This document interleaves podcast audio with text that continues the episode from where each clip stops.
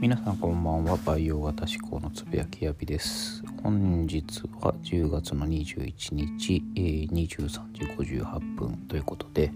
えー、あと2分すれば、えー、1日日にちが変わって金曜日です。今週1週間ももう終わりですね、えー、なかなか忙しい1週間でした。今変わらずですけれども。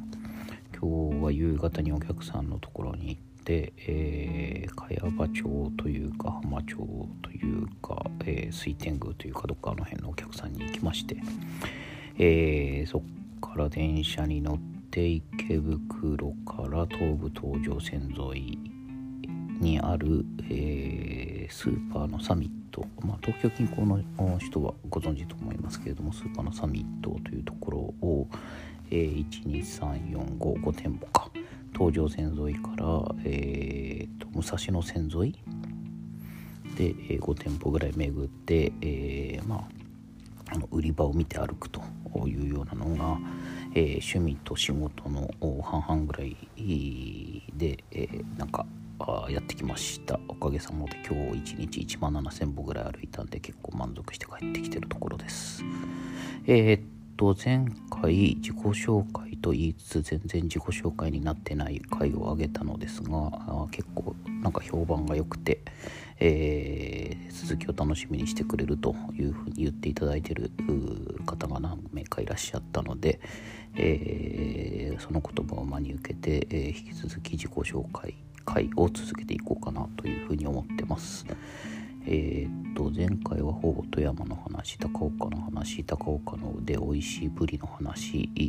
家の話そんなとこで終わっちゃったんでえー、っと花粉調整の残る家、えー、というところのお話をしたと思うんですけれども、えー、とにかくですね長男の私は、え、家を守ることお墓を守ることこれが長男の仕事ですというふうに小さい時から育てられた。と、えー、ですからあの要は家から出るというようなこと全く考えてなかったですよね。えー、っとまああの小さい頃から漠然と、えー、地元の大学まあ、うちの家から通える大学で、えー、一番良かったのは金沢大学なので、えー、金沢大学ないしは富山大学国立の大学に進んで、えー、田舎のなんですかね銀行なのかあ北陸電力なのか県庁なのか、まあ、そういうような安定的な、えー、家から通えるような会社に通って、えー、毎日朝あ8時ぐらいに出社して、えー、6時ぐらいに帰ってくると。いうこういう生活を送って、えー、まあ子供が3人とか2人とかいうようななんか自分が今まで通ってきたような生活がそのまま延長になるようなことを、えー、イメージしたしてイメージしかしてなかった感じですね。これはどうですかね？もうほんと物心ついた頃からそういう風に育てられてるしそれが当たり前だと思って受け入れてきたんでなんかそこに対して疑問を持つこともないし、えー、要はうちの家族っていうのがあの平凡だけどまあ世の中の普通ってこういうもんなんだろうなと思って、えー、ずっと大きくなってきたと。まああの4歳から、えーと、保育園の年少さんに入ってで、えー、近所の歩いて行ける保育園に通ってたんですけれどもその頃が一番小さい自分の記憶ですかね。えっ、ー、と、まあ、小さい頃から結構こう何でもそつなくできる子で、えー、その当時特に得意だったのは手先が器用だったんですかね、えーと折り紙とかあやとりとかなんかこういうので、えー、自分のプレゼンスを示してたような気がします。決してかけっこが早いとかですね、えー、なんか活発で、え、鬼ごっこがやって歩いてすりむけるとか転んで、えー、いつも傷だらけになってるとか全くそんな感じの子供ではなく砂場が好きじゃなかったですね、えー、なぜならなんか汚れるからと。であとあのブランコとか鉄棒とかで、えー、まあまあやんちゃな子だったらこうなんですかね、えー、例えばブランコで、えー、90度ぐらいになるぐらいまであの力をこいで上がるなんていうことをするような子どもたちいるじゃないですか。さらに、えー、そこから手を離してジャンプして、えー、どこまでどこまで飛べるかとかこういうようなことを、まあ、やりがちですよね。まあ保育園とは言わないけど小学校の低学年とか。そういうのはしない子供でした。やっぱ怖いのとえー、怪我をすると痛そうだなということでそういうことにリスクを張らない子でしたね。だから、えー、必然的に怪我をしないということで、えー、僕今まで入院したことがないんですよね、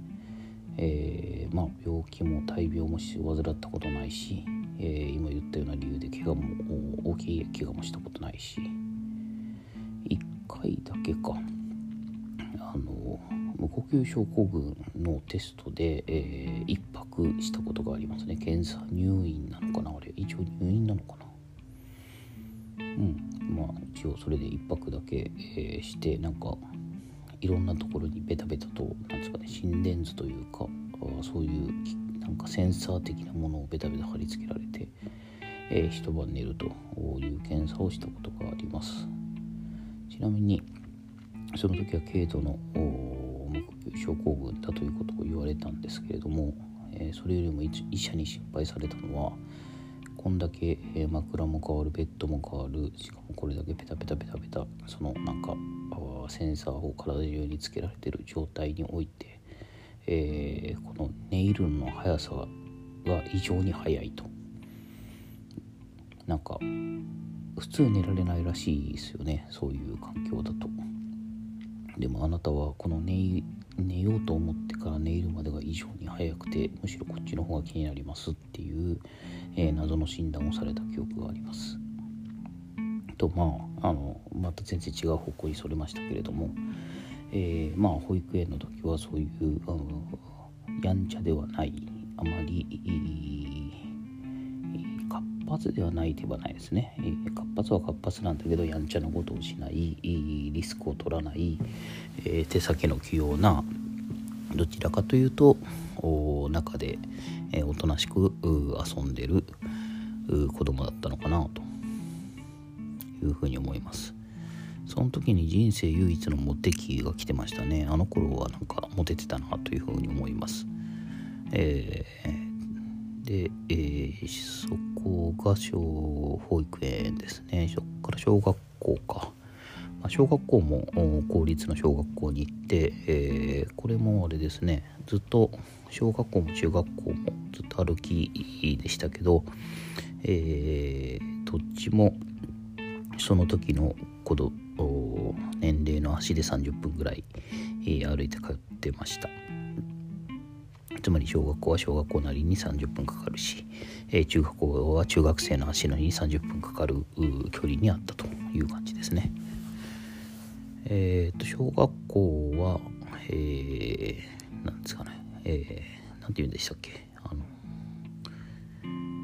緒に近所のお兄ちゃんお姉ちゃんと一緒に集団登校だ。集団登校をしてました、えー、ですから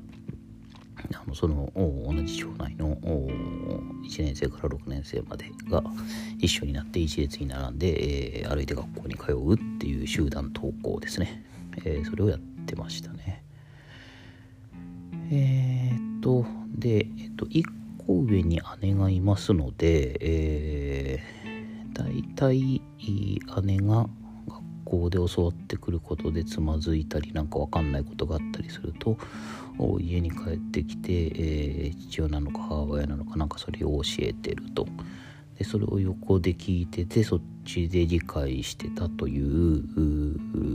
まあ嫌な子ですよね。